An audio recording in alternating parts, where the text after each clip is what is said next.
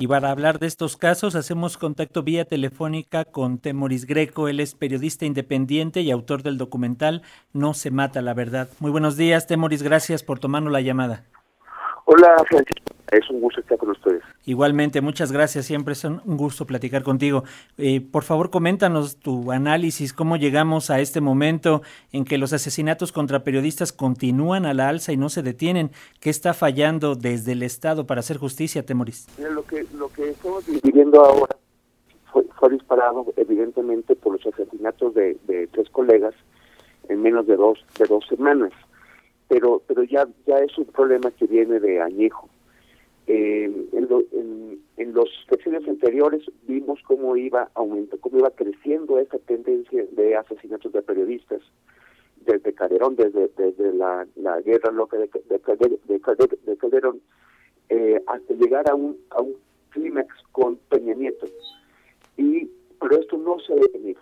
Esperábamos que el cambio de, régimen produjera un compromiso del Estado mexicano en su conjunto para proteger a, aquellas personas que, los, que, estamos informando a la sociedad.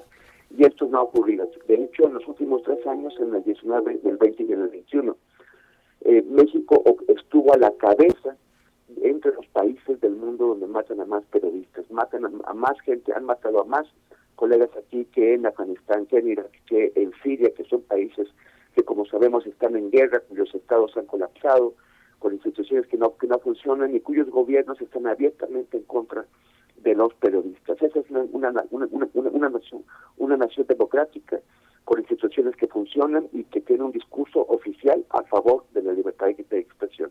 Y sin embargo nos, nos matan como, como en ninguna otra parte del mundo. Eso, es especialmente grave.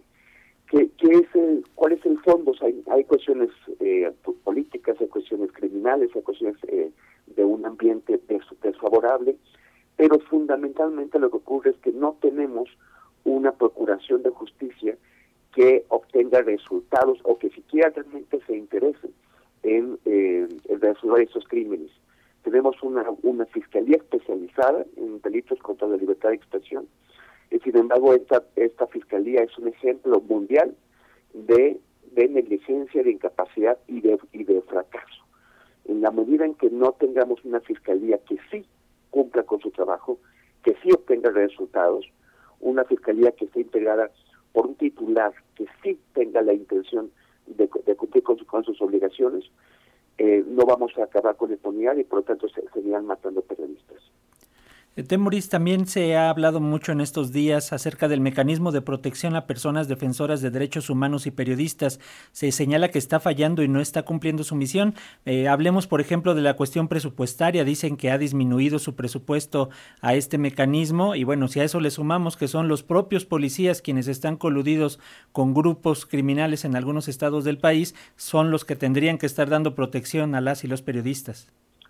Así es, sí, hay un, bueno, el, el mecanismo nunca ha tenido el presupuesto que, que, que, necesita para cumplir con sus funciones. El, y, y, ahora con la desaparición del fideicomiso que lo que lo respaldaba, pues menos. Hay un hay un esfuerzo del gobierno federal por reformar ese sistema con el objeto de compartir las responsabilidades eh, económicas, o sea, lo, que tiene es, es compartir el peso económico con los estados, pero eso también significa poner a los de en manos de los, como acabas de mencionar, de los mismos, o sea, tú vas a poner a proteger a los policías que los agreden, los vas a poner a proteger a los, a los, a los reporteros. Pero el, el problema de fondo es que ese mecanismo no tendría que existir si hubiera, si no hubiera una plena impunidad en los crímenes. O sea, si, si los, si los potenciales agresores de periodistas tuvieran la certeza de que, que van a ser investigados, procesados y condenados en el caso de una agresión a un periodista, entonces eh, no, no estarían agrediendo a los periodistas.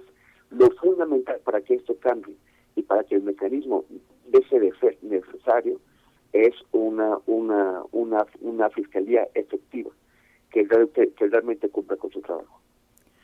¿Consideras, por ejemplo, que en la Fiscalía tendría que estar gente del propio gremio que esté eh, asesorando, que esté pendiente también de que estas investigaciones se realicen de manera independiente? ¿Qué, perfil debería de llevar una persona que esté al cargo de esto, Temuris?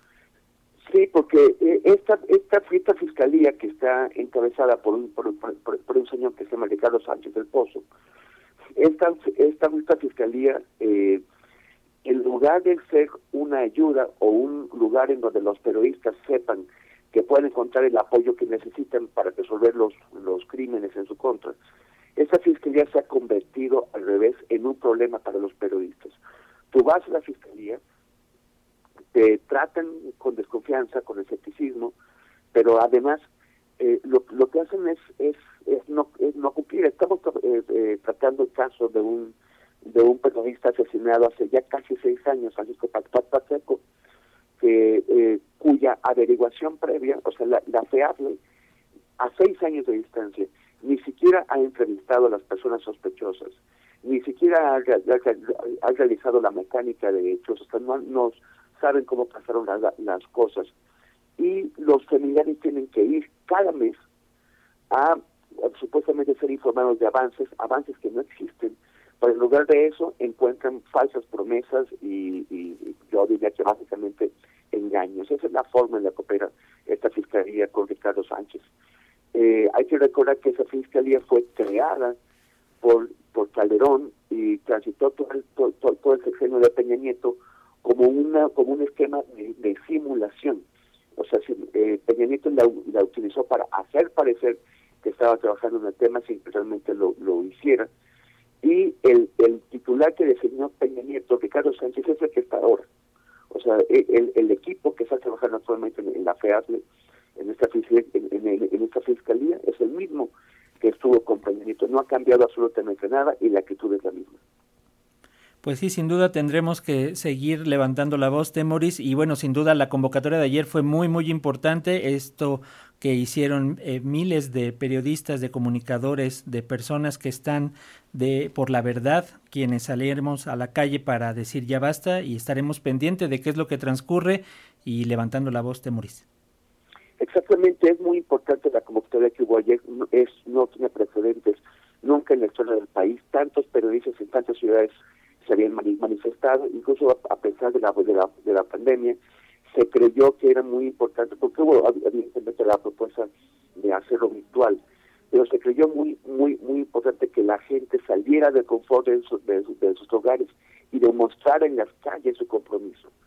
Y, y, y, no solamente eso, sino que hay un número también sin precedente de, de firmas de la de la carta que hicimos en, protesta por estas eh, cosas. Entonces, eh, yo creo que es muy importante que los gobiernos, tanto el federal como los, los estados, tomen en cuenta esa situación. No puede seguir siendo México un país de asesinos de periodistas, como tampoco puede ser un país, puede, puede seguir siendo un país feminicida.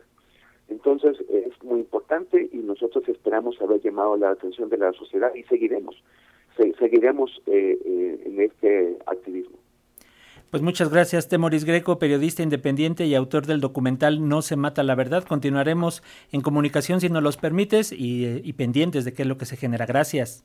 Con, todo gusto, Francisco. buen día. Buen día, un abrazo.